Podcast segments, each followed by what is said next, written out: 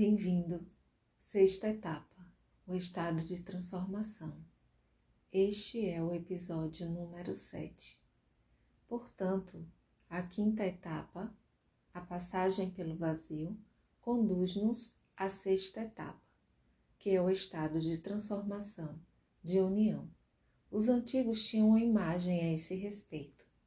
Quando você coloca uma acha de lenha no fogo, inicialmente a fumaça, mau cheiro, e depois vem o momento em que a madeira se transforma em fogo, e não a distinguimos mais, uma e outro. A experiência interior é estranha, porque é como se estivéssemos além do sofrimento. O fogo não queima o fogo. Por isso, enquanto o fogo nos queimar, é sinal de que ainda não nos tornamos fogo. O que é descrito nesta etapa é o momento em que a acha de lenha do ego se transforma na chama do ser.